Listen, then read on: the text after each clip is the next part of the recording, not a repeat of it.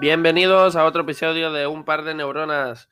Hoy les traemos algo extremadamente interesante y cuando digo extremadamente es porque el tema de hoy es extremo. Marcela, ¿es así o no?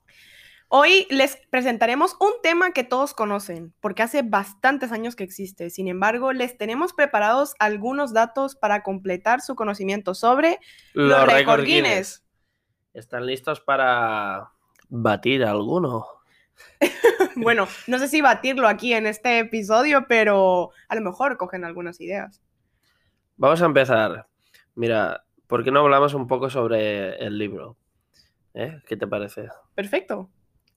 Pues mirad, la idea surge en 1950 y de un hombre muy inteligente, Sir Hugh Beaver, quien era el director general de la destilería Guinness. Resulta que Sir Hugh decidió ir un fin de semana de caza a Wixford, en Inglaterra.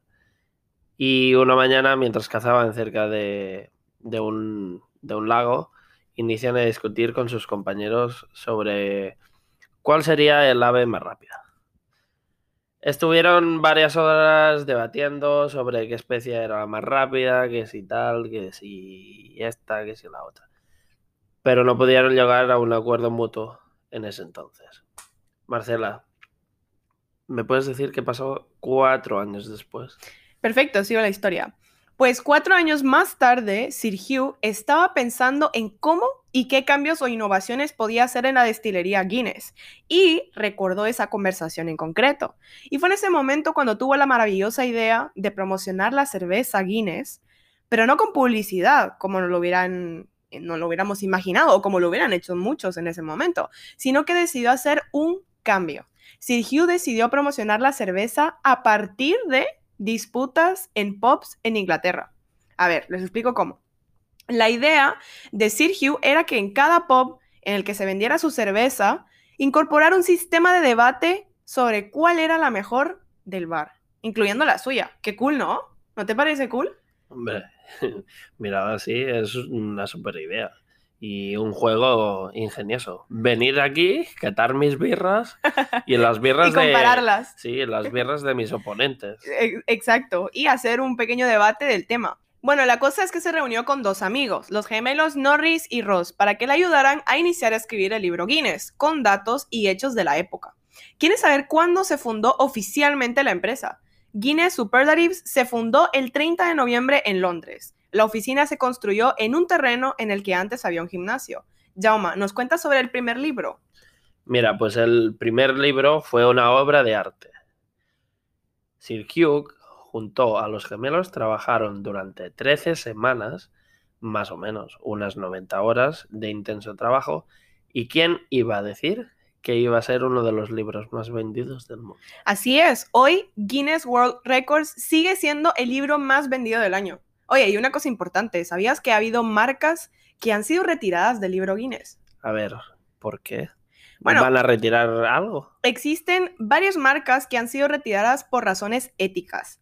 Hay que admitir que el libro Guinness es fascinante, sí, definitivamente. Sin embargo, también se puede pensar que induce a las personas a romper estos récords. Por ese motivo, existen algunas marcas que han sido retiradas por prevención, más que nada por prevenir que las personas intenten romper alguna marca arriesgando su propia salud o seguridad.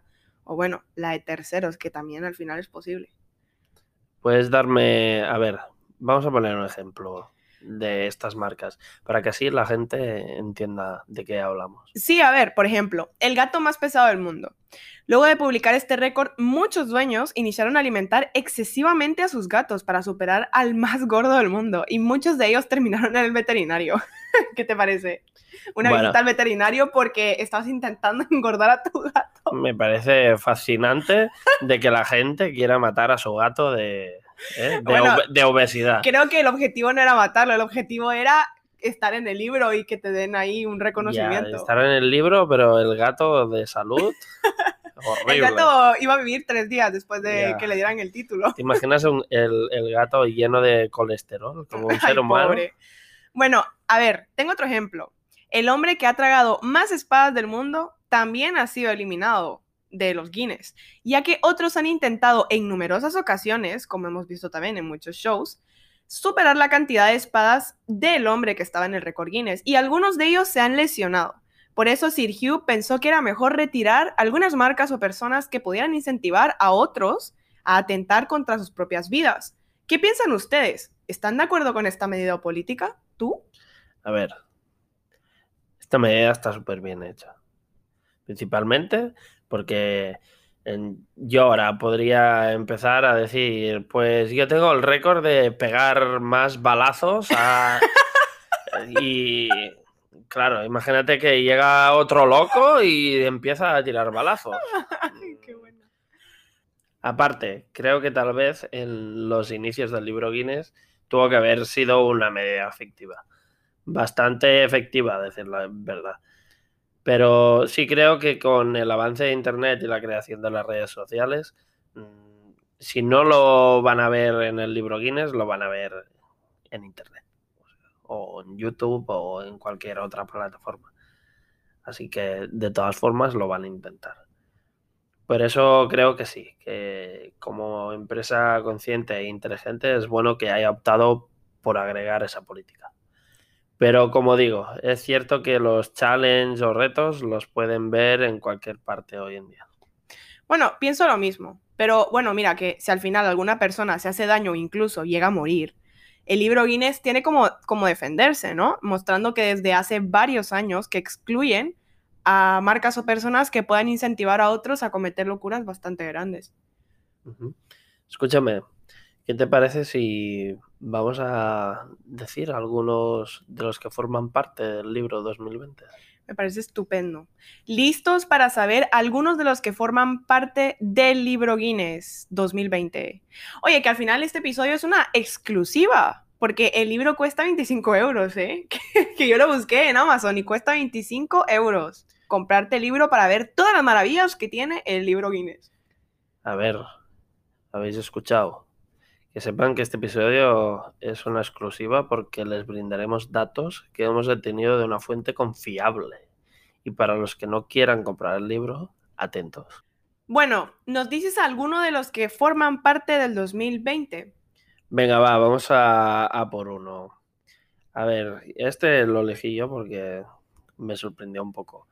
El loro más pesado del mundo.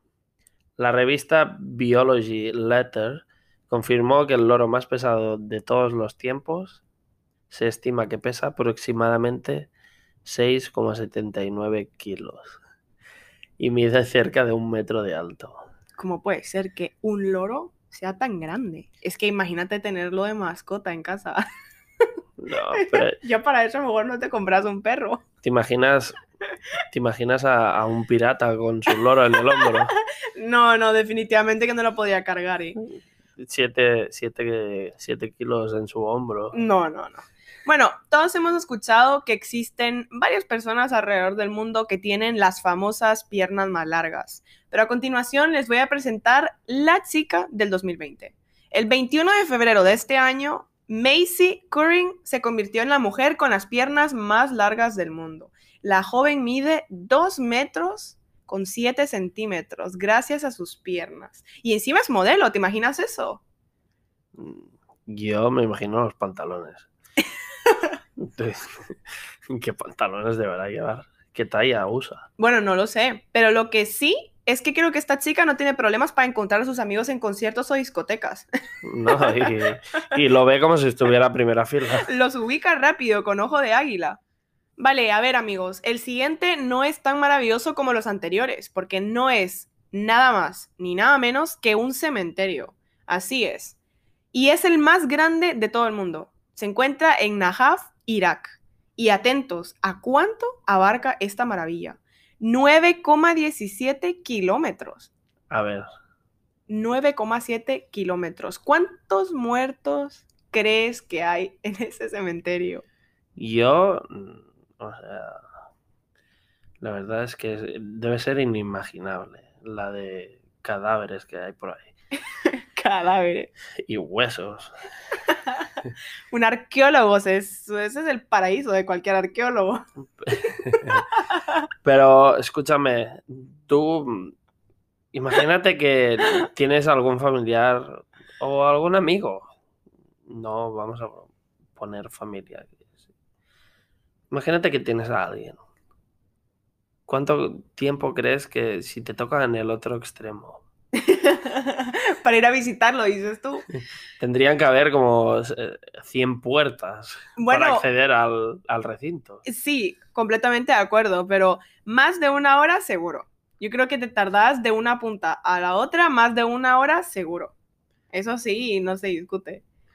Bueno amigos, hemos llegado al momento de despedirnos. Esperamos que les haya gustado este episodio tan interesante porque a nosotros nos encantó hablar sobre el libro Guinness, de dónde surge y que incluso 66 años después siga siendo el libro más vendido cada año.